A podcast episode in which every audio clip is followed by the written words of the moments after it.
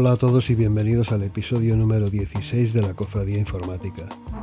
Mi nombre es Carlos Rodrigo y hoy vamos a hablar acerca de cómo avanzar rápidamente durante tu proceso de aprendizaje. La respuesta corta es, crea un proyecto. Bueno, de hecho deberás crear varios eh, proyectos al principio para aprender. Crear un proyecto real, es ahí la clave. Asistir a un code camp o mirar continuamente tutoriales o estudiar algoritmos. Eso, bueno, eso no te va a servir para obtener un conocimiento profundo del código. Te va a servir eh, al principio, como, como guía de arranque, por decirlo de alguna manera. Todas esas cosas están bien al principio, pero en algún momento debes parar. En algún momento debes pasar a la acción. Ir al frente y luchar. Hay mucha gente que se queda atrapada en, lo que se llama tutorial hell, el infierno de los tutoriales. Es como una especie de adicción.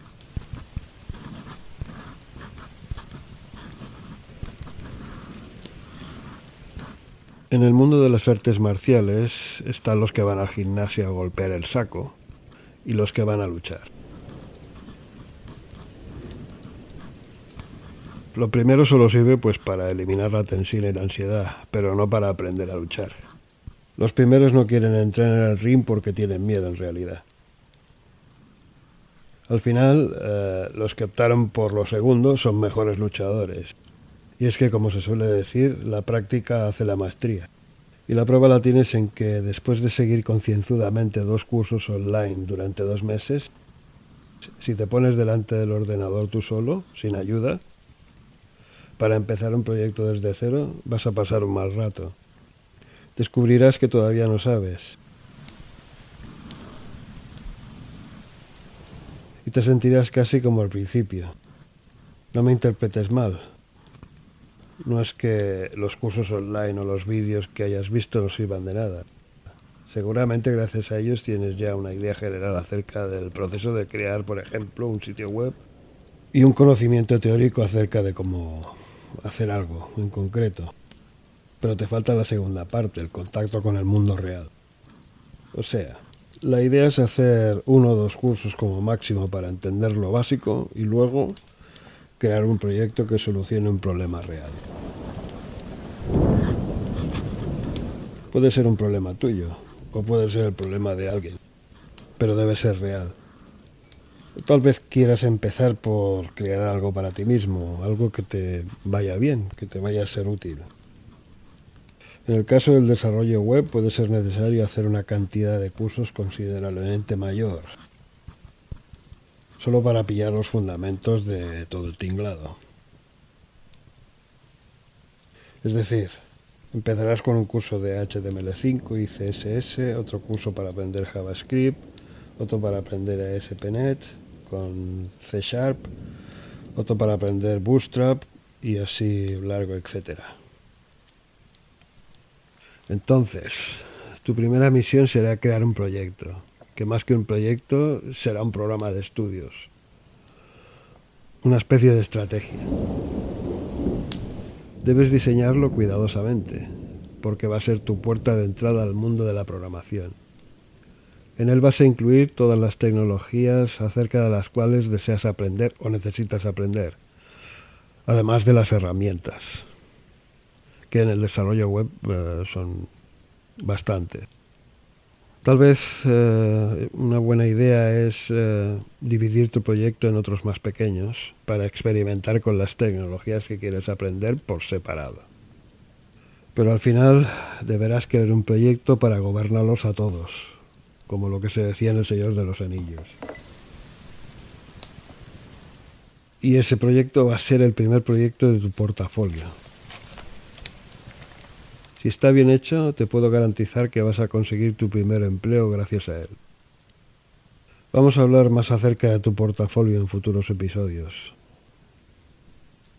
En concreto veremos qué es lo que debes incluir en ese portafolio. Si no sabes de qué puede ir el primer proyecto, no te preocupes. También tendremos una pequeña, una pequeña charla a ese respecto, acerca de cómo generar ideas y tal.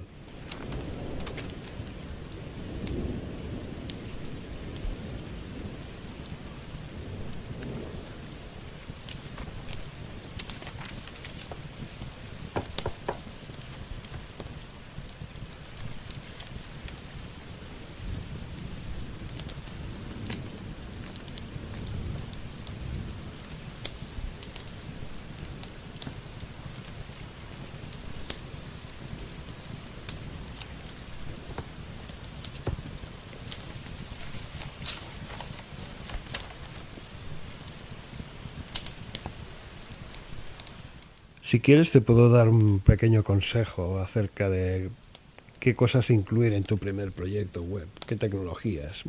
Eh, deberías incluir, por supuesto, SQL Server. Después tendrás, debes incluir Entity Framework. Debes eh, observar el desarrollo desde el punto de vista Code First, que ya hablaremos lo que es esto, que eso está directamente relacionado con Entity Framework. Uh, debes incluir uh, algún código en JavaScript para validaciones en el lado cliente y uh, por supuesto trabajar con Bootstrap. Mm, y también deberías usar una arquitectura de tres capas.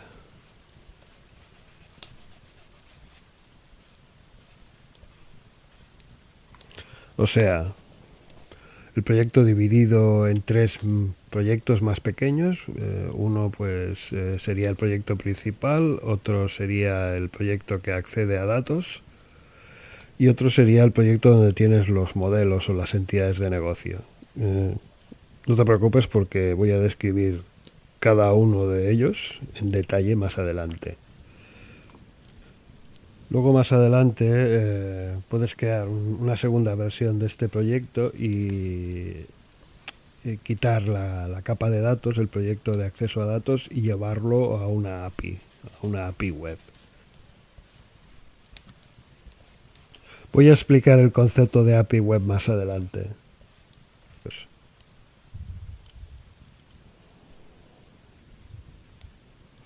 Y volviendo al, tema de JavaScript, em, se me ha olvidado mencionar que deberías incluir también eh, algo de Ajax, o sea, llamadas asíncronas. claro que para ello deberás haber creado una API primero. Aunque no necesariamente puedes eh, utilizar una API externa, por ejemplo, una de meteorología y partes del tiempo. ¿Recuerdas el capítulo en el que hablábamos de flexibilidad y las APIs? Hoy hemos hecho solo una introducción al tema. Pero más adelante voy a dar explicaciones mucho más detalladas acerca de cómo crear este primer proyecto con una lista completa de todo lo que tienes que hacer y todo lo que tienes que incluir eh, paso a paso, como ya he dicho.